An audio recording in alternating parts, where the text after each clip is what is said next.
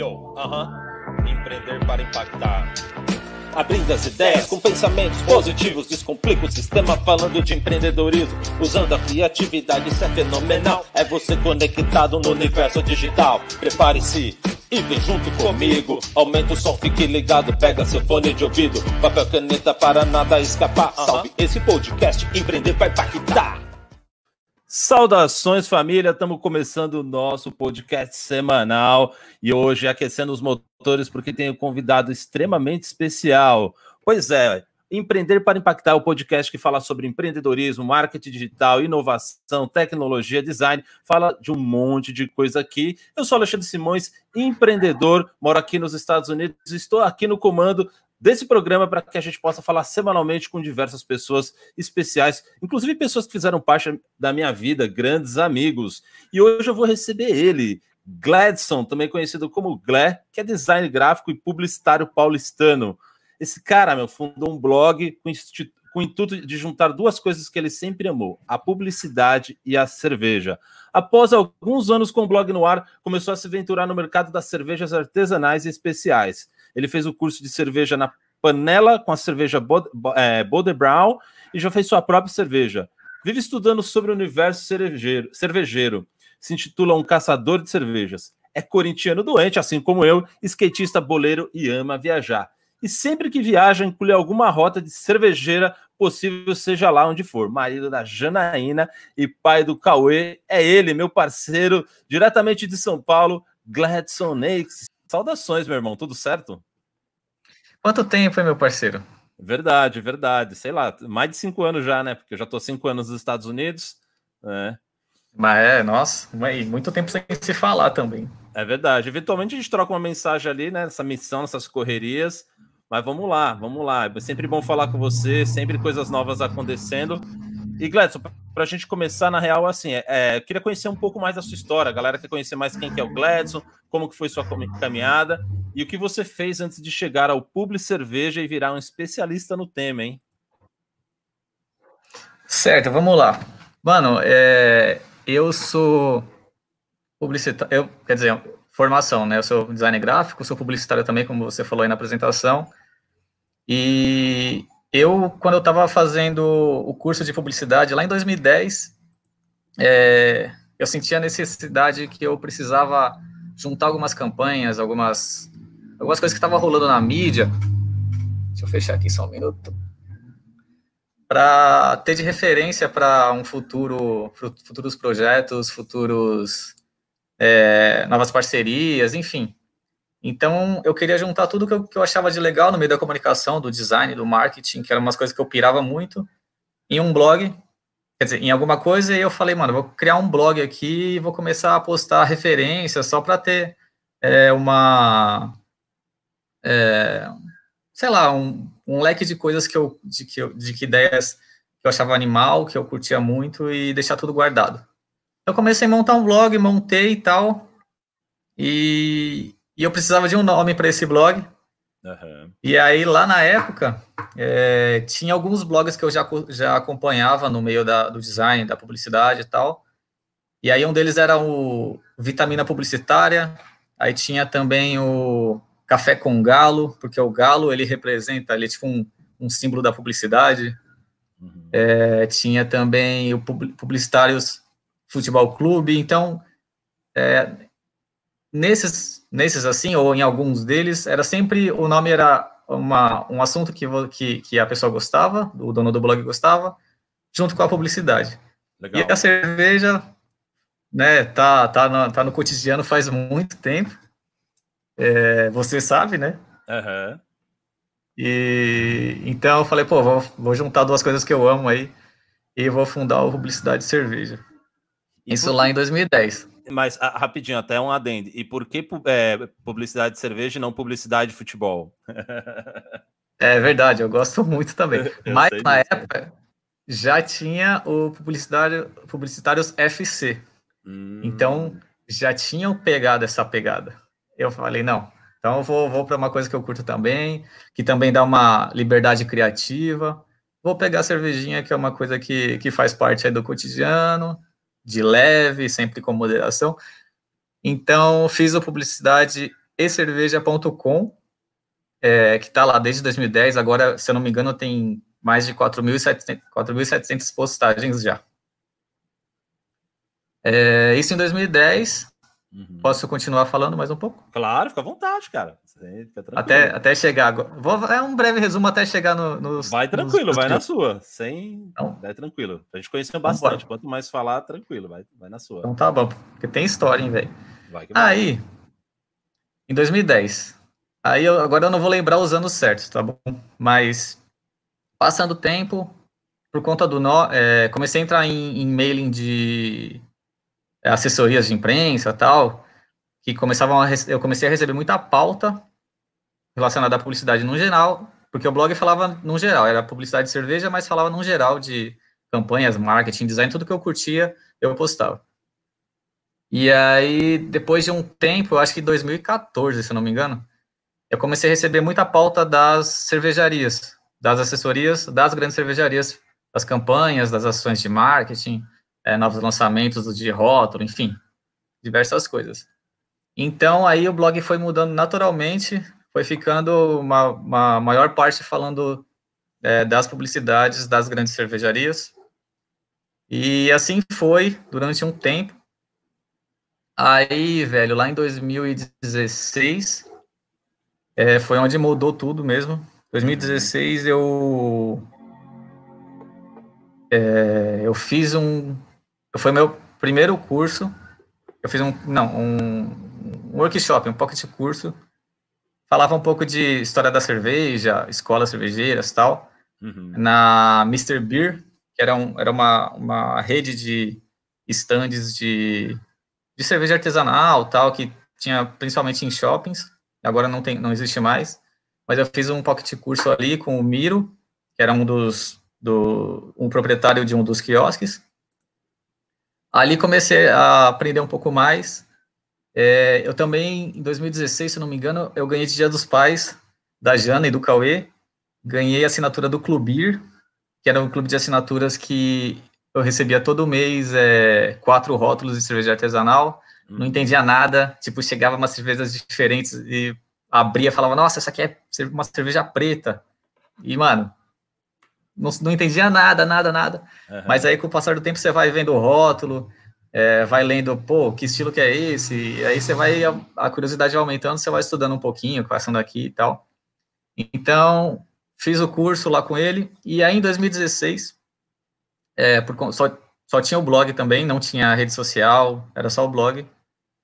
Aí o Grupo Petrópolis, que é quem fabrica Itaipava, fabrica Black Princess, Petra, é, enfim, a Cacildes agora, é, me convidou, eu estava trabalhando, recebi um e-mail do Grupo Petrópolis é, convidando para ir para o Rio de Janeiro, é, conhecer uma, a fábrica deles lá no Rio e conhecer também o Mundial de la do Rio, que é um dos maiores festivais de cerveja que tem no, aqui no Brasil. É, então, no começo fiquei meio receoso, porque eu nunca tinha recebido um convite assim uhum. para uma viagem tudo pago. Falei, como assim, né? Fiquei meio, meio receoso, meio cismado. Mas acabei indo. E, mano, é, conheci uma galera muito massa lá também, que também tava nessa press trip. Que já tinha um foco muito grande com o Instagram, no público da cerveja, que hoje eu acho que é a rede que mais movimenta. Uhum. E então eu conheci o Edson lá do Viajante Cervejeiro, conheci o, o Rogério do Cerveja de Comida, é, o Rafa, que é da, era de um portal lá da Bahia, também de Salvador. Enfim, conheci uma galera, eles, mano, você precisa ter um, um Instagram também, não fica só no blog não, tal. Me falaram até para abandonar o blog e ir só pro Instagram, uhum. que eu não abandonei né? Mas, mas segui, falei, não, bora, vou, vou fazer. Aí eu ativei lá, nessa viagem eu ativei o Instagram do, do Public Cerveja, em 2016, em agosto, eu acho, 2016. Agosto ou setembro, eu não lembro agora. Mas, aí então, nessa viagem, foram dois dias, no sábado a gente conheceu a fábrica do, do, do Grupo Petrópolis, um negócio imenso, mano. Tipo, puta, uma linha de produção cabulosa. E no domingo a gente foi conhecer o Mundial do Labier. Aí o bicho pegou, filho.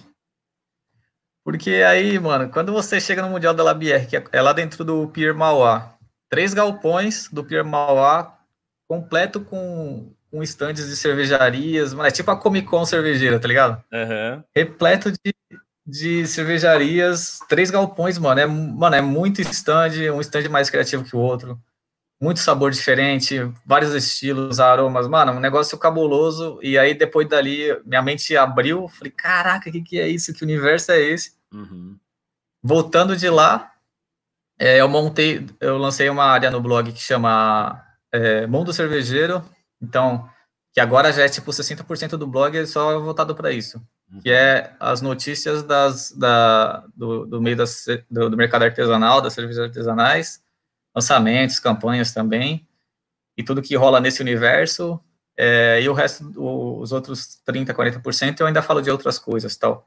Mas o blog ficou muito voltado para isso, e, mano, a partir dali, só, só, só conquista, eu acho. É. E, mano, rolou muita coisa, conheci muita gente, já fui nos principais festivais, já tem uma cerveja com a, a cervejaria Leuven que a gente fez no começo do ano especial, uma edição especial que foi vendida só no Pão de Açúcar. É, enfim, mano, já fiz vários cursos aí, estudei um, ainda tô, tô, tô caminhando, tô no começo, mas a gente vai, vai aos poucos aí. Putz, vai que seguindo. legal, cara, que legal, show de bola. E é, é muito interessante, Gladson, porque a cerveja, assim, é a, a, principalmente a cerveja artesanal, é algo literalmente novo, né? A gente está muito acostumado no Brasil com as cervejas convencionais, as grandes marcas e tudo mais, e a cerveja artesanal é algo que começou a entrar no paladar assim do brasileiro e hoje é muito comum você encontrar é, lojas especializadas, é, restaurantes especializados, é, sei lá, pub, cervejarias, enfim, é, é, é muito interessante. Então é algo, acho que literalmente novo. Quando você acha que surgiu essa paixão mesmo por esse universo da cerveja artesanal. Porque, assim, cerveja a gente já gosta porque a gente joga futebol, a gente gosta daquela roda de samba, já é algo que já está incluso no nosso cotidiano, né? Mas quando você acha que surgiu essa paixão para você? Eu tenho um momento certo, depois eu vou compartilhar com você como começou a minha história com cerveja. Um momento certo, assim? É, você. Caraca, velho. Eu acho que é, começou eu acho que tudo começou quando eu, eu recebi o presente de dos Pais, que foi a assinatura desse clube. Então ali é, eu comecei a descobrir várias coisas, vários estilos de cerveja, várias origens de cerveja também, que não fazia ideia do que era. E mas a primeira cerveja artesanal que eu tomei, que eu falei, mano, isso aqui é diferente. Foi uma Weiss, uma cerveja de trigo, que foi a Edinger. Uhum, okay. Então, a primeira vez que eu tomei uma Erdinger junto com a Jana, que é a minha companheira, é... foi ela que me apresentou, inclusive, e eu tomei aquilo, eu falei, mano, o que, que é isso aqui? Uhum. Tipo, é cerveja, mas, mano, tá muito, é muito diferente, é muito gostoso também. Então, é, esse momento foi o, foi o, o sinal. E em 2016, na, no retorno do Mundial do LABR do Rio, e aí foi para mergulhar de cabeça mesmo, que aí eu consegui ver o que, é esse universo, pelo menos um, pouquinho dele. E dali foi para foi, foi aí foi embora, véio. Entendi. É, então a minha experiência foi bem interessante, porque assim, eu, eu, eu nunca fui um cara de, de, de tomar de, de cerveja, de bebida alcoólica. Eu, eu até comento que eu comecei a beber muito tarde. Eu comecei a beber, eu já tinha lá os meus 25 anos de idade, né? E aí foi uma experiência bem interessante, porque eu fui participar de uma feira em Gramado e eu estava andando na rua, na cidade de Gramado, e tinha um cara todo caracterizado com roupas alemãs e falando: venha beber a cerveja mais vendida do mundo, venha beber a cerveja mais cara do mundo, umas, umas paradas desse sentido, ele fazendo a publicidade ali no meio da rua. E aí eu tava com mais dois ou três amigos, e a gente falou, pô, cara, isso aqui parece ser interessante, vamos lá conhecer essa história, né? Que cerveja é essa? Que é a cerveja mais consumida no mundo tal. E aí a gente falou com esse cara, esse cara levou a gente para dentro do bar e aí a gente sentou, acho que eram quatro, nós estávamos em quatro. A gente sentou no, no balcão e aí o cara começou, falou assim: "E aí, que cerveja vocês querem tomar?" Eu falei: "Meu, não tenho ideia, eu quero saber que cerveja é essa, que é a cerveja mais consumida no mundo, né?" E aí o cara começou a trazer cerveja e cada cerveja que ele trazia, ele contava, né, a história da cerveja e contava como aquela cerveja era produzida. E aquilo começou realmente me encantar, cara. Naquele momento eu falei: "Cara, que, que coisa interessante." E aí foi a primeira vez que eu tomei minha, minha, minha, cerveja de trigo também, que eu me apaixonei ali por cerveja de trigo, foi naquele momento. E eu me lembro que naquele dia ele trouxe, ele trouxe uma cerveja, eu não me lembro qual é a cerveja, não sei se você conhece, mas ele falou: ó, essa é a cerveja que os hooligans tomam, né? Aí, cara, na hora que eu tomei, a cerveja era muito ruim, cara, muito ruim, muito ruim. e aí eu brinquei, eu falei, agora eu descobri por que esses caras são tão violentos, porque eles estão tudo. É, então é. foi bem interessante a experiência. E aí, a partir desse momento, eu comecei a gostar um pouco mais da cerveja artesanal. Né? Aliás, comecei a gostar de cerveja. E aí uhum. foi onde eu comecei a, a, me envolver um pouco mais com essa história de cerveja, conhecer mais um pouco esse universo. Não me especializei, não sou um cara que entende de cerveja, né? Eu, eu gosto e aprecio uma boa cerveja, sempre tento fazer as minhas combinações, algumas coisas para poder harmonizar aquilo que eu estou tomando. Né? É o que eu gosto, eu não gosto de, de sair bebendo né, de uma forma convencional, mas a cerveja tem é, se tornado algo bem, bem importante em momentos especiais da minha vida. E, e, é muito interessante porque é, o universo da cerveja especial se tornou um, um negócio para muita gente, né? Inclusive aqui nos Estados Unidos, eu recentemente eu estava numa loja, aliás, acho que foi ano passado, né? Eu estava numa loja e aí eu descobri uma cerveja de duas japonesas brasileiras é, que produzem aí no Brasil uma cerveja diferenciada e já estão mandando para cá também. Então já tem esse tipo de cerveja artesanal brasileira presente nas prateleiras aqui nos Estados Unidos, né? E aí eu percebo que esse universo da cerveja é um, é universo que vem crescendo muito. Você, você já está produzindo sua cerveja, já está comercializando? Como que você é, é, pretende se posicionar nesse mercado? Como, ou, ou ainda está tá estudando? Qual que é, como que está o Gladson nesse momento em relação a produzir a própria cerveja e comercializar a própria cerveja? É, mano, isso aí era um, um sonho, assim. Era uma meta que eu já, uhum. tipo, eu acho que todo mundo que entra nesse, nesse mercado, pelo menos grande parte, quando começa, essa meta aparece na cabeça. Porque você conhece, você vive esse momento, esse, esse, é, esse segmento todo dia, em diversos é, jeitos. Então acaba passando pela cabeça. Já, já eu tinha essa ideia, já tive muito, já tinha um nome para a cerveja, já tinha uma, um, uma identidade visual criada, estava tudo no esquema, mas não é tão simples assim, né? Então uhum. deixei para lá um pouco. É, eu me não é lembro é fácil. que você estava falando, inclusive, uma época que você já estava fazendo um uma, mais especial. Eu me lembro, acho que uns dois, três anos atrás a gente falou um pouco sobre isso, que você já estava meio que testando o sabor que você queria, tal, e que você já tinha uma receita que era bem legal, inclusive era uma cerveja de trigo até, né? Isso, eu tenho, essa receita tá, é, eu já fiz. Legal. Mas assim, em casa, consumo caseiro tal, fiz com o meu primo também já. É, ela é uma Vitibir, uma receita de uma Vitibir, que é uma, uma cerveja da escola belga, e ela, ela é, vai trigo, vai cevada também, e na receita da, da Vitibir tradicional, ela tem semente de coentro e tem raspa de casca de laranja. A gente trocou a raspa de casca de laranja por raspa de casca de limão siciliano. Uhum. E ela ficou maravilhosa. Mas uma coisa meio caseiro tal, não é? A, agora, sim, a princípio eu não tenho nenhum, nenhuma meta de, de uhum. criar uma cervejaria, nada. É, eu tenho essa edição limitada que a gente fez com a cervejaria Leuven, porque o, Pão de Açúcar, o ano passado, ele lançou um concurso com alguns perfis do Instagram que todo ano ele, ele faz o Festival das Micro Cervejarias, o Pão de Açúcar. Então, ele leva 10 micro cervejarias para a prateleira, fica ali durante um tempo, rola uma, uma, uma votação, uma disputa entre eles ali, as duas mais votadas permanecem na prateleira do Pão de Açúcar por mais um ano. E aí, esse ano, eles convidaram alguns perfis do Instagram também para participar de uma, de uma competição entre, entre a gente. É, e aí, os quatro perfis que fossem os, os vencedores dessa, dessa disputa ia separar em duas duplas. Então, ficou eu e a, o, meu, o meu perfil e o perfil da Steph Degusta, e do, no outro, as outra dupla foi o perfil do O Cara da Breja e Noêmia Boêmia. Então a gente se separou, cada dupla pegou uma das, das cervejarias que foi a campeã desse, dessa, dessa outra competição. E cada um, cada um desses grupos fez uma, uma cerveja exclusiva para vender no Pão de Açúcar. E a gente fez a Leuven Fair, que é uma fruit beer, e ela leva na receita especiarias, leva abacaxi e hortelã também. Entendi, entendi. Então, mas é uma edição limitada, ainda, eu não sei se ainda tem na prateleira, mas deve estar no fim, se tiver ainda, porque foi uma edição bem limitada, assim. Uhum. E você não pensa, por exemplo, em fazer uma parceria com alguma cervejaria, alguma coisa do tipo? Porque o que acontece principalmente hoje, a gente vive muito o mercado do dropshipping, né? E aí, para quem não conhece o que é o dropshipping, o dropshipping basicamente é, são empresas que é, fornecem algum tipo de produto ou serviço, e aí você basicamente quase que revende isso, né?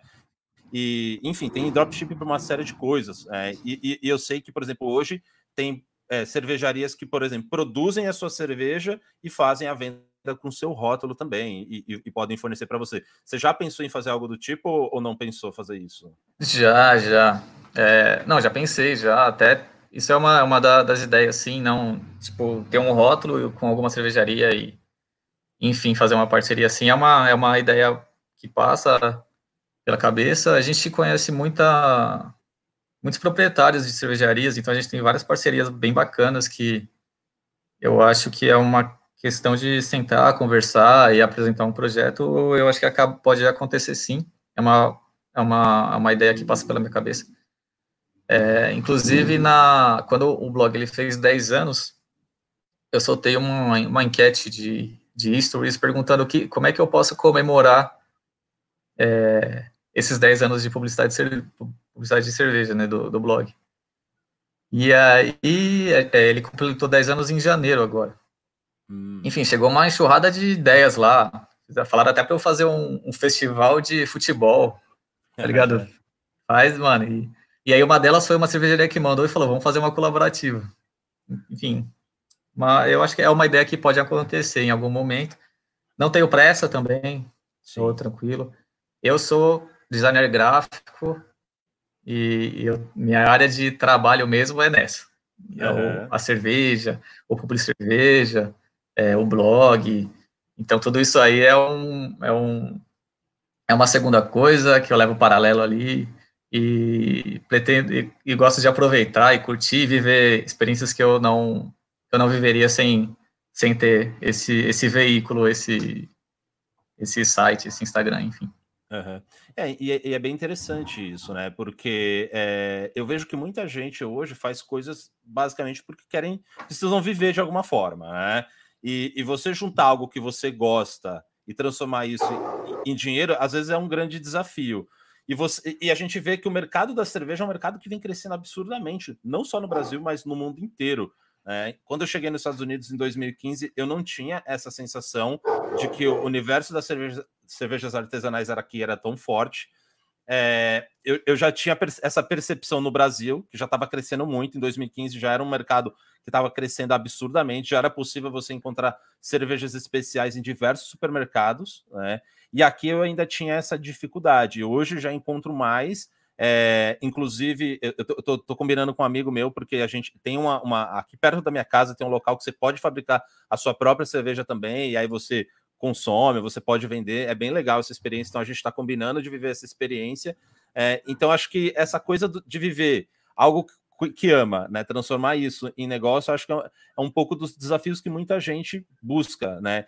E assim, eu te conheço, eu sei que você é sempre muito pé no chão com as coisas, né? Você sempre foi muito pé no chão, é, você gosta de estar se envolvendo em projetos, mas sempre tem aquela coisa, não, vamos lá, vamos entender primeiro, vamos ver como que a gente pode fazer isso. E, e eu sinto que o, que o público, o público cerveja é um pouco isso também. É, então, assim, como, como que você sente hoje o mercado da cerveja no Brasil? Você que tem esse, que você, você conhece muita gente, conhece muita gente que fabrica sua cerveja para comercializar, é, gente que fabrica de forma caseira, inclusive, você, é, pessoas que, que fazem isso para o hobby para poder, sei lá, degustar e compartilhar entre os amigos. Como que você vê esse mercado? Vamos, vamos, vamos, de repente até fazer uma comparação. Como que você entende isso quando você começou efetivamente e hoje, nos dias atuais? É, sim, não, eu sou muito pé no chão mesmo, mano. Eu não, pra eu me enfiar de cabeça, é, tenho que estudar bastante e tá bem, bem certo daquilo. Então, o mercado cervejeiro aqui, aí, no, aí nos Estados Unidos eu não conheço, nunca fui, uhum. mas eu sei que aí é, é, outra fita, mano. Aí é outro, como é que falam aqui no. Aqui é outro patamar. Uhum. É outra coisa. Aqui cresceu muito, igual você disse, de, um, de uns anos para cá. Você viveu um pouco disso. Mas é muito pequeno ainda. É, a gente tem uma coisa, até uma coisa que eu, é uma impressão minha, que o, o mercado cervejeiro aqui, das cervejas artesanais aqui no Brasil, ele conversa entre si o tempo todo. Uhum.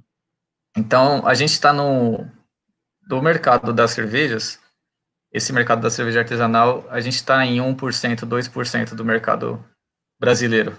Uhum. E, e tá nisso. E, tipo, a gente não expandiu, sabe? Cresceu muito, mas ainda é muito pouco para o resto do, do país. Dos 90 e poucos por cento que uhum. consome a cerveja das grandes empresas. Tipo, até pouco tempo atrás, a Ambev era dona de tudo. Uhum. Agora a Heineken chegou pesado aqui. Então a Heineken tá.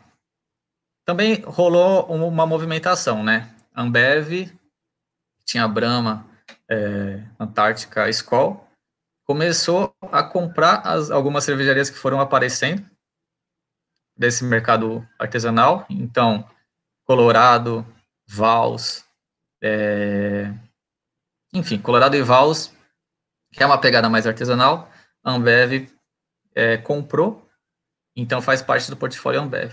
A Heineken chegou no Brasil, tá forte para caramba, cresceu demais nos últimos anos. Eu acho que a, a cerveja, se eu não me engano, fora da Holanda, o Brasil é o país que mais consome Heineken no planeta.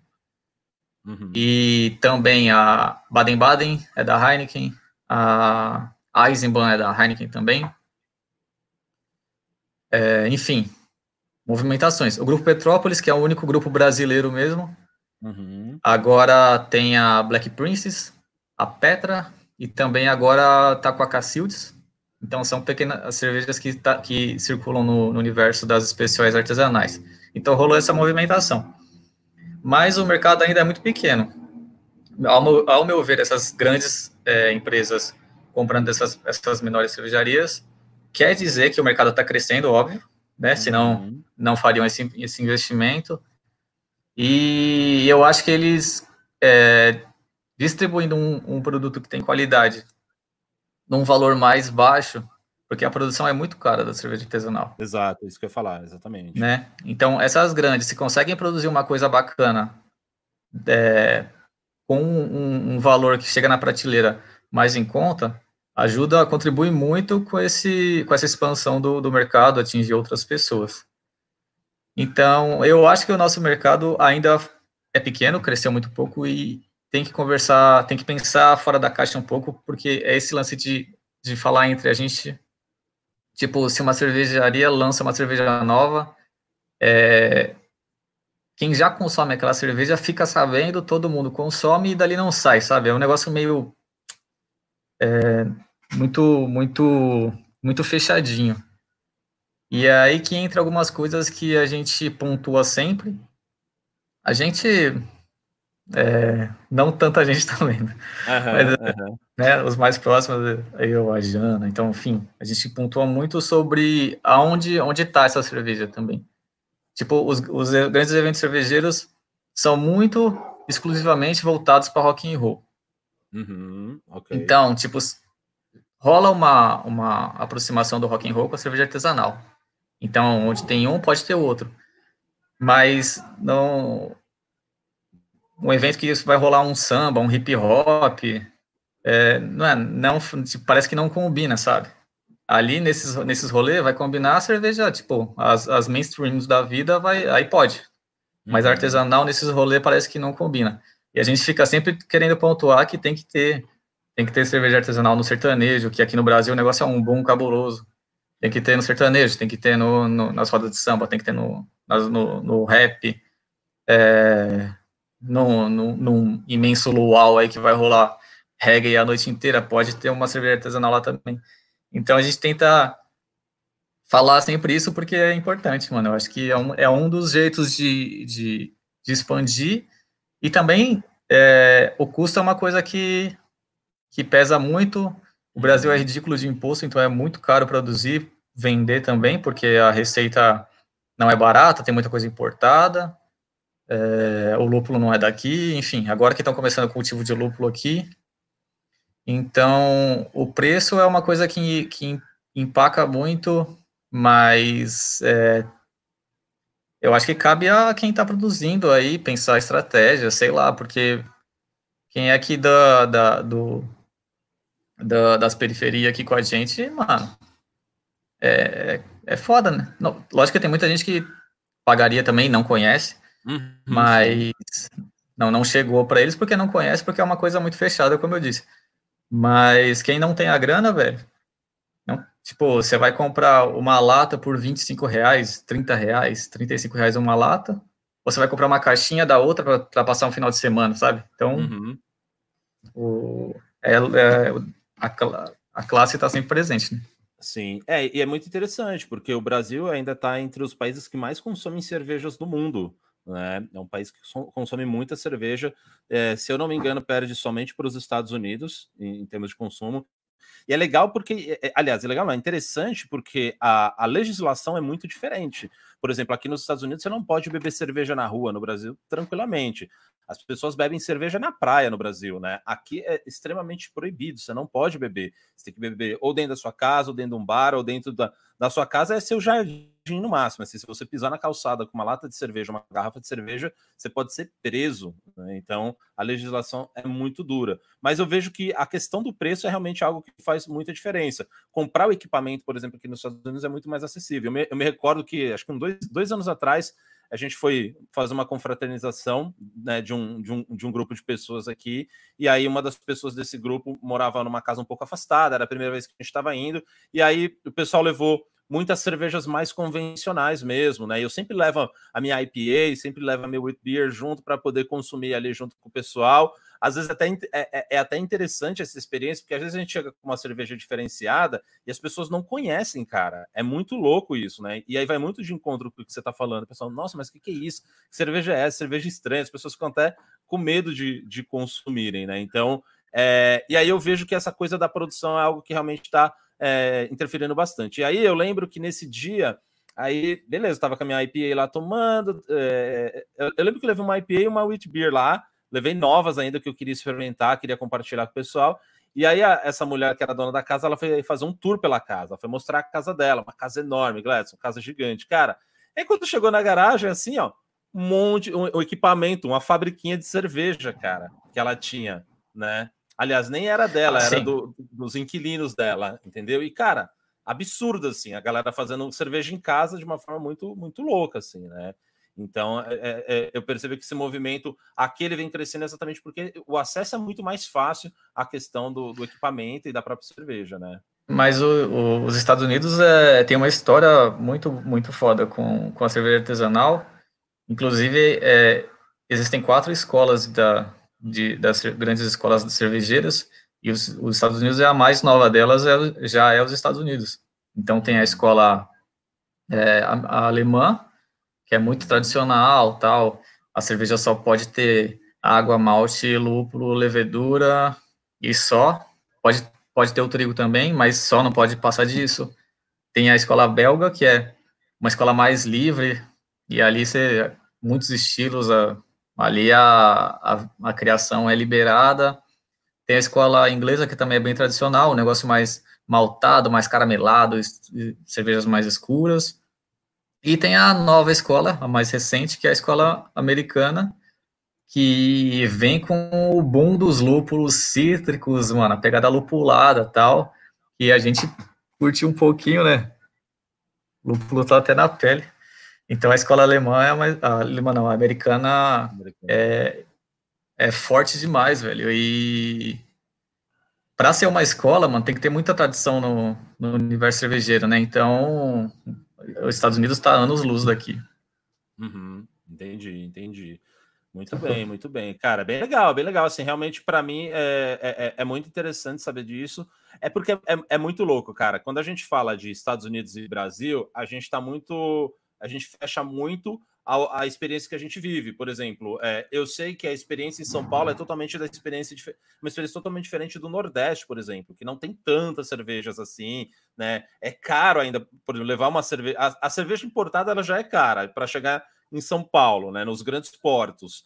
É, e aí depois você mandar para outros estados aí vai ficando mais caro ainda. Então eu sei que quando a gente fala em, em, em países, a gente também fala de grandes polos. E talvez seja por isso que, por exemplo, aonde eu tô, que eu moro em Boston, na realidade, é, não é uma cidade pequena, é uma cidade assim, literalmente grande, mas que tem é, que e, e a cerveja artesanal aqui ela começou começou agora, cara, começou agora. Então é, é, muito interessante. Então eu já tinha essa experiência no Brasil da cerveja artesanal. Quando eu cheguei aqui, eu falei, opa, mas calma aí. E aí eu fui experimentar as cervejas que eram mais é, tradicionais daqui mesmo. E aí, enfim, acabei curtindo mais. E agora, cara, todo canto você acha, todo canto. E, inclusive, chegou até uma, uma, uma, pergunta do André aqui que ele fala, né? A gente, vê, é, a gente viu que muita cerveja por malte estão chegando nos supermercados. Você acha que tem a ver com, a, com essa movimentação? Que essa movimentação eu acho de, que né, sim, cervejas que estão chegando. Porque, assim, é, é, eu, eu não sei como está agora, mas eu sei que, por exemplo, a cerveja artesanal é mais fácil, fácil você achar no, no Pão de Açúcar, que é um supermercado mais elitizado, do que achar, por exemplo, num Extra, num Carrefour. Ou não, ou já está muito uniformizado isso. Então, o Extra, Pão de Açúcar, você... É, extra, Carrefour, você já encontra, sonda, encontra bastante. O Pão de Açúcar ainda é a referência. Uhum da, das redes de, de, supermercado ainda é referência para rótulos, porque é o que mais tem. É, mas se tem a ver, eu acho que sim, velho. Eu acho que com, com esse mercado crescendo, as pessoas sabendo muito o que, o, conhecendo o que é, é, ou querendo saber o que é, o, e aí tem o lance dos cereais não maltados, que é o que as cervejas usam na, as grandes cervejarias usam, né, que é o tal não tem o malte. O malte não é um cereal também, o malte é um processo. Você sabe o que é o malte? Não, não. não. Malte não é um cereal. Malte é o grão de cevada que ele começa a brotar, eles param ali o, o processo da, do, do, do, grão se rompendo e com aquele grão ele consegue extrair mais açúcar que vai virar o álcool depois. Então o malte é só um processo, não é um grão. Hum. Então o tal dos cereais não maltados é que eles colocam outras coisas para fazer a cerveja e o custo fica mais baixo, enfim. É, não quer dizer que uma cerveja que, que não tem, é, não é puro malte não é boa também. Existem diversas cervejas é, que, que da, do ramo das artesanais que não são puro malte, que levam outros tipos de grãos. Tipo, tem cerveja que vai aveia, tem cerveja que vai centeio, é, enfim, a própria Bud, não sei se é aí também, mas aqui no Brasil, ela assume na própria campanha dela que tem arroz na receita. Enfim, não é uma, uma coisa que. O problema é a qualidade desses cereais não maltados que vai né, para a receita das grandes cervejas, e enfim, isso é outra, outra discussão. Uhum. É, mas enfim, voltando para puro malte, eu acho que aumentando tanto o, o, o puro malte é porque uh, eu acho que o público consumidor começou a sacar isso muito. Tanto é que a Brahma lançou o ano passado ou foi esse ano? Enfim, foi recentemente lançou a, a Brahma duplo malte. Duplo malte, eu vi. Uhum. É, então, eles apresentam a Brahma duplo malte como tipo uma grande novidade que já foi muito criticada pela galera do, da, da artesanal, mano. Pô, tipo, existem várias cervejas aqui que tem mais de dois, quatro, enfim, quantos, quantos maltes que eles levam na receita. Mas eu, eu, mano, eu acho isso chato pra caralho, velho. Uhum. Nossa, mano. O público é outro, tá ligado? O público que consome Brahma não consome uma Imperial Stout de, sei lá, de que cervejaria. O público consome, consome Brahma conhece a Brahma, conhece a Skol, conhece a Antártica, e elas vendo que a Brahma está lançando uma cerveja que é duplo malte, fala, porra, o que, que é isso? Então, na, na, na campanha, ela fala que é duplo malte, na campanha, ela fala que tem malte Pilsner, e tem malte Munique. Então, se a pessoa ela nunca parou para pensar o que é malte, velho, ela vai parar para pensar agora, pelo menos. Sabe? Pô, duplo malte, o que, que é isso? Então, é uma movimentação legal também, velho, porque não é novidade para o universo cervejeiro, porque é isso, né? Conversam entre si. Mas para quem não é do universo, provavelmente pode ser uma grande novidade e atrair novos públicos também. Então eu acho que vai muito do, do da curiosidade do, da, do consumidor sabendo mais sobre o puro malte, sobre os cereais não maltados, e é isso que eu acho que acaba aparecendo mais cervejas puro malte na prateleira. Você entende que por, é, essa diversidade de, cerveja, de cervejas ela faz com que o universo é, das cervejas de uma forma geral, do consumo, desse mercado, do, do desenvolvimento, inclusive até do olhar. Eu estava lendo uma, uma notícia, até, eu estava, inclusive, com, com um amigo meu que está produzindo a própria cerveja dele em casa também, né? Ele é de Mogi das Cruzes, a gente estava conversando um pouco sobre isso. E aí eu estava pesquisando um pouco a, a, a, região de Mogi das Cruzes e eu vi que eles estão é, desenvolvendo um polo cervejeiro lá na, nessa região, ali no Vale e tudo mais, né? Então, você entende também que essa diversidade que existe hoje faz com que, que aqueça o mercado e faça que o mercado se popularize. Essas pequenas competições também, né, entre cervejas, é, esse olhar às vezes crítico, porque é normal né? Como se tem em qualquer campo profissional. Por exemplo, eu que vim da música, eu sempre, né, dentro da própria música rap, que é o, que é o universo que eu vive, vivenciei bastante tempo, existia aquelas discussões, ah, o que é bom, o que não é bom, o que, que é certo, o que, que não é certo. Você sente isso também no universo cervejeiro e, qual, e como você entende a importância disso para esse universo? É, mano, eu acho que existe muito, velho. Esse, esse lance de, de, de mais variedades, é, aumentar. Eu acho que assim é um jeito da gente conseguir ampliar o público e, mano, e tem mercado para todo mundo.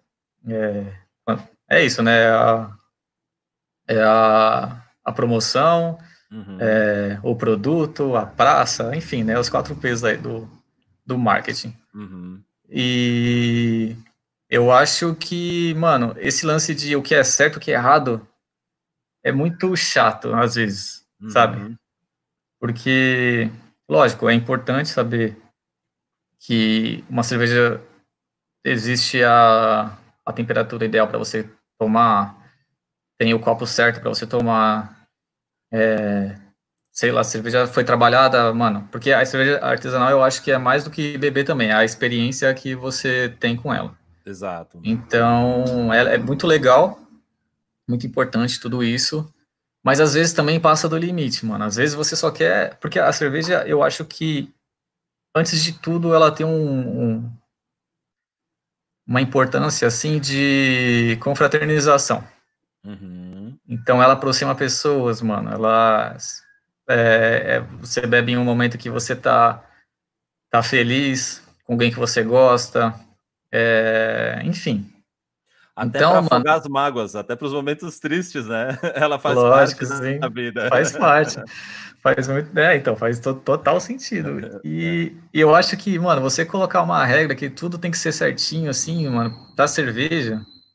A cerveja, ela vem de um negócio popular, tá ligado? Uhum. Então, pô, é, eu acho, às vezes, muito chato você ter que tomar a cerveja no copo certo, ou você, pô, é, vou beber uma cerveja. É, ah, mas aí o copo tá sujo, mano. Seu copo tá sujo. Sabe, você não pode beber uma cerveja num copo que você não lavou direito. Uhum. Isso é higiene, óbvio. Sim. Mas, mano, se o cara quiser tomar na cerveja no copo que ele não lavou direito, mano, o problema é dele, deixa ele tomar a cerveja dele em paz, tá ligado? Uhum. Às vezes dá uma passada de limite, eu acho. Sabe? Entendi, entendi. É, eu, eu, eu entendo assim que a competição nos mercados ela é importante porque faz com que o mercado aqueça. Né? Por exemplo, eu tenho uma agência de marketing aqui nos Estados Unidos e, e, e a minha agência é, é, formada hoje por uma equipe brasileira. Né? A gente, apesar de atender o mercado americano, a gente tem uma equipe que tem essência brasileira, tem é, raízes brasileiras. E tem outras pequenas agências aqui também nos Estados Unidos com esse mesmo perfil. E é muito interessante, porque em alguns momentos a gente vê que a galera está muito preocupada com essa coisa da competição e de se proteger. E aí e eu já estou numa coisa de muito mais aberto, cara. Vamos trocar informação, vamos crescer, vamos fazer collab, todo mundo junto, sabe? Eu acho que isso cultiva o mercado e faz o mercado aquecer. E eu acho que a experiência da cerveja é uma experiência única, porque o paladar é único né? O meu paladar é diferente de outras pessoas. Então, a experiência que eu vou ter com aquele produto, né, com, com aquela cerveja em específico, vai ser uma experiência totalmente diferente. Então, eu posso gostar de harmonizar minha cerveja com uma, um queijo, um salame, sei lá, eu posso gostar com qualquer coisa, né? É, então, essa é a minha experiência. Eu acho que essa coisa da liberdade das pessoas de poderem desenvolver a sua própria cerveja, de poderem consumir algo né, que, que elas gostem, acho que tem que ser realmente muito livre. E, e de fato, isso faz com que o mercado cresça, porque é, surgem coisas mais criativas, as pessoas estão mais livres, elas estão menos preocupadas com essas é, essas formas politicamente corretas né, em, em, relação a esse universo. Então, eu vejo que é muito importante, não só no universo da cerveja, como no universo de, de empreender de forma geral. É importante a gente ter outras é, empresas é, fazendo, produzindo, competindo, porque isso faz com que o mercado desenvolva bastante.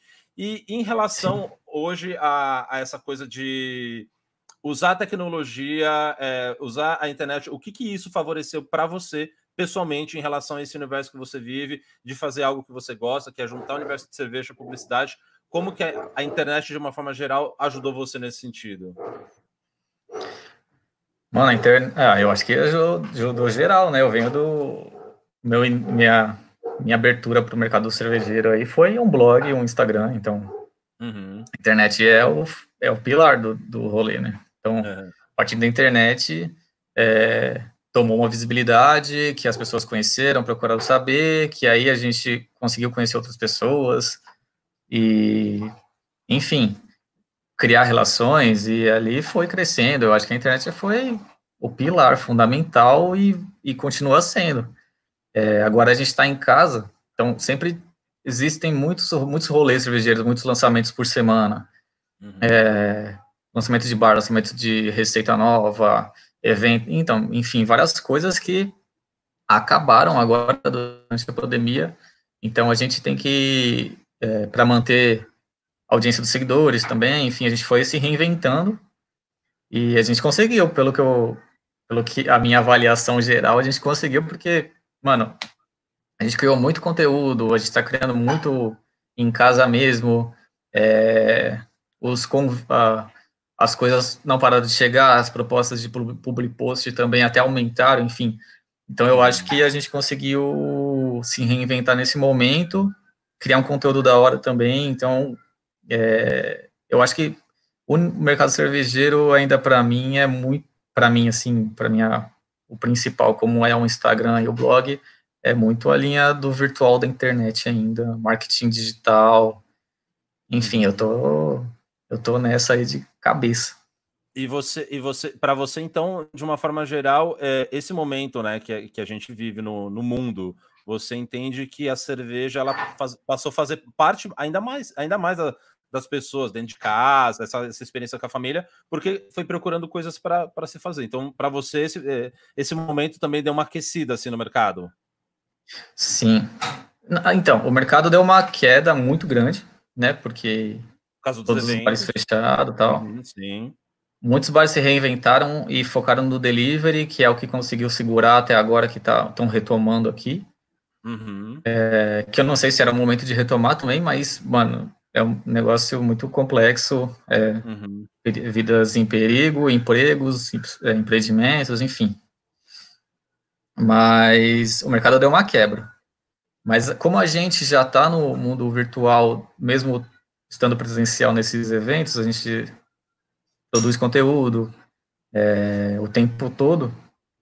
Então, eu, a gente continuou, né? Então, eu acho que para quem talvez para o mercado, como não estava com, com, funcionando normalmente, estava tá, focado, focando em outras coisas, outras estratégias, o virtual acabou sendo um, um meio de, de comunicação fundamental aí, né, para divulgar as novas coisas.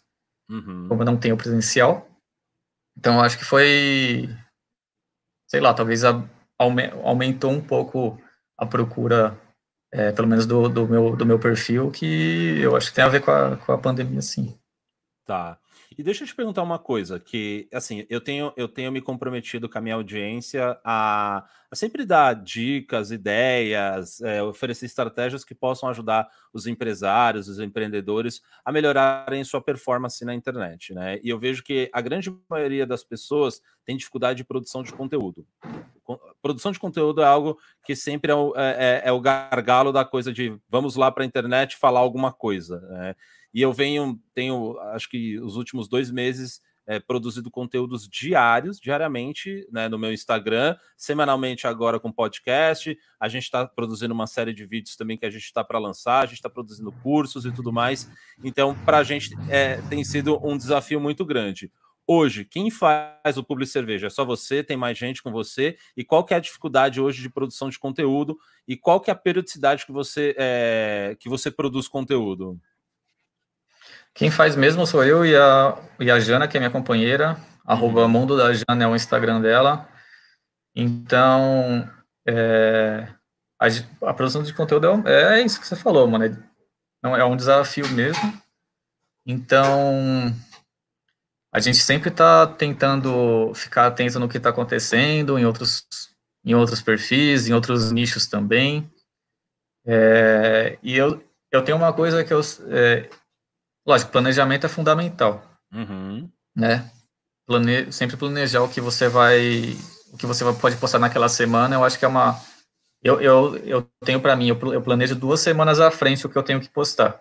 Uhum. Então, se eu tenho que produzir algum um material mais difícil, tipo uma edição de vídeo e tal, eu tenho uma a resenha do que é um, um, um, quadro em que, antes da pandemia, eu entrevistava alguém, fazia umas perguntas tal. A pandemia chegou, então não consegui mais estar próximo das pessoas. Eu mudei o quadro lá para um, a resenha agora é minha com quem está assistindo e cada vídeo é temático. Então, amanhã eu solto uma resenha, amanhã na quinta-feira. Uhum. Então, acabei de editar hoje, tal, tá tudo ok para postar amanhã. Então, nesse planejamento eu já planejo o que eu tenho, quando eu tenho que postar e o que eu tenho que fazer para aquilo estar tá pronto, sabe? Então, o planejamento é, é fundamental. Mas eu sempre tento ter coisas novas do que. do que. Porque existem vários perfis similares ao, ao Public Cerveja. Uhum. Enfim, mano, muitos. Então eu sempre tento estar tá, tá atento ao que estão fazendo, ao que pode funcionar, ao que não pode, e eu tento sempre fazer alguma coisa diferente. Então tem muito perfil que posta fotos lindas da, da cerveja tal. Eu postei fotos da cerveja há muito tempo, então é, eu tento sempre ver alguma coisa que, que fuja um pouco. Então, eu lancei essas resenhas. É, agora estava todo mundo fazendo lives, eu falei, não vou fazer live também, então uhum. a live eu deixei para lá. Enfim, eu tento pegar coisas que, que, que diferenciem um pouco. E a, o marketing digital é muita. Eu falo que é muito. Como que é? É muito teste e muito erro também. Exato. E, então, mano, é isso. É, eu sempre tento pensar diferente, criar alguma coisa nova, é, um vídeo, um, um jeito de, de vídeo novo, um conteúdo, uma foto diferente também, um ângulo diferente, é, interação. Interagir é muito importante, né? Você tem que estar interagindo o tempo todo. Uhum. É, para as pessoas saberem que tem alguém ali. Perfeito. E, e, não cair na mesmice também, porque enjoa também, então você tem que estar sempre se renovando, sempre. Então, enfim. Resumindo, muito teste, mano, criando coisas novas, vendo o que funciona, o que não funciona você para, o que funciona você continua até onde está dando resultado, para também, e cria outra coisa nova, e assim vai. É o, é o tempo todo se reinventando. Cara, muito legal. Você deu várias dicas, inclusive, inclusive agora, né, em relação a como que, a, que, a, que, os pequenos empresários podem fazer em relação a essa produção de conteúdo. O planejamento é extremamente fundamental. A gente também tem esse método de planejar com antecedência. Isso faz uma diferença absurda, né? Porque você é, se prepara, você absorve mais o que você vai falar, você acaba se aprofundando mais no conteúdo e é legal, porque às vezes tem a novidade também, né? Às vezes surge alguma coisa que é uma novidade, aí você interrompe aquela programação para você inserir aquela novidade e aquilo acaba ah, fazendo com que a, a, sua audiência esteja sempre conectada e atualizada. Então, sem reinventar é sempre importante. O teste é algo extremamente importante e é, e é muito louco, porque sempre tem os famosos especialistas, né, que dizem que é isso e aquilo mais mas é uma experiência muito diferente para cada perfil, cada perfil de empresa. É importante é, utilizar ferramentas para poder analisar também gráficos, para saber horários legais. Isso eu não estou falando só para Instagram, estou falando para qualquer rede social, tá? Não só para rede uhum. social, por exemplo, como, como site, enfim, tudo isso é extremamente importante. Então, essas dicas foram bem legais. Até um comentário aqui, Gladson. Mano, se você baixar os, os impostos da Triple, eu voto em você para presidente, hein? Olha, eu nem, eu nem, imagino como faz isso. ai, ai, ai. Gladys, a gente está indo para a parte final do nosso bate-papo, cara. É... Pergunta: você, como corintiano, corintiano doente como eu, né? Qual a probabilidade de surgir publicidade de cerveja e Corinthians? Mano, eu sempre tô com Corinthians em qualquer lugar, velho. Uhum. Eu sempre falo dele e no, no, no, no, meu perfil lá, sempre que tem alguma coisa do Corinthians. A gente foi muito no, no, nos jogos do futebol feminino o ano passado, e as meninas jogam muito, velho. O time do Corinthians é cabuloso feminino. É, bateu todo um, o recorde de vitórias seguidas do Guinness lá de. Enfim, mano, cabuloso. A gente foi muito. Então a gente acompanha o Corinthians, estamos com o Corinthians o tempo todo. Vai Corinthians, hoje tem jogo, hoje retorna tudo aí que Uhum. Lógico, com segurança, a gente vai estar na torcida sempre. É, cê, o Corinthians cê, é... Você acompanha a Estrela Galícia também lá no, nos jogos, não foi? Você foi em, em alguma Sim, também. A Estrela Galícia, patrocinadora do Corinthians, levou a gente já para conhecer o CT, para acompanhar um treino. É, fui, a gente foi conhecer também a, a, a Arena. É, teve um evento da Estrela Galícia lá no, num dos camarotes, a gente conheceu, foi programado. Mano, muita gratidão à Estrela Galícia. trouxe as melhores experiências. Futebol, Corinthians, óbvio, cerveja. Poxa, não tem coisa melhor. Poxa. Muito bom. Estrela Galícia, amamos vocês. Amamos. Gledson, cara, brigadão, brigadão pela, pela presença, pelo bate-papo. Acho que foi uma, uma aula aí de cerveja, de ideias, né? É bom reencontrar você. A gente já, já se conhece aí, já tem mais de 10 anos já, né? A gente tem essa amizade. Sempre, Muito tempo. Né, se encontrando aí, batendo papo, trocando experiência, fazendo coisas juntos. Então, é, é muito bacana. Então, vamos lá, vamos lá. E deixa seu recado final, então, para essa audiência aí. Tudo que você gostaria de falar, alguma pergunta que não foi feita, você gostaria de responder, fica à vontade. Mano, só agradecer. Obrigado aí pelo convite. Foi da hora fazer esse papo com você. Tá tão longe, né, velho? Pois é. é. Foi da hora, foi da hora demais. É, o que eu falo, velho, é, mano, pra galera que beba com moderação, com responsabilidade, respeite quem tá com você aí perto, respeite quem, sabe, não, não, não, não ultrapasse seu limite, é, respeitando todo mundo, você se respeita também. E, mano, é, eu acho que é isso, velho. Tamo junto, muito obrigado mesmo. E o que precisar, e se precisar de mais alguma coisa, sempre a gente tá distante, mas Estamos pertinho. Firmeza? É isso aí, é isso aí. Então já segue lá, ó, publi underline cerveja no Instagram e publicidadecerveja.com, né? Isso. Publicidadecerveja.com é o blog, tudo sobre o universo cervejeiro e publicidade do meu parceiro, meu amigo Gladson Nix. Gladson, brigadão, tamo junto. Abraço pra família, beijão no Cauê. Qualquer coisa Opa. eu tô por aqui também, fechou? Tamo junto, mano.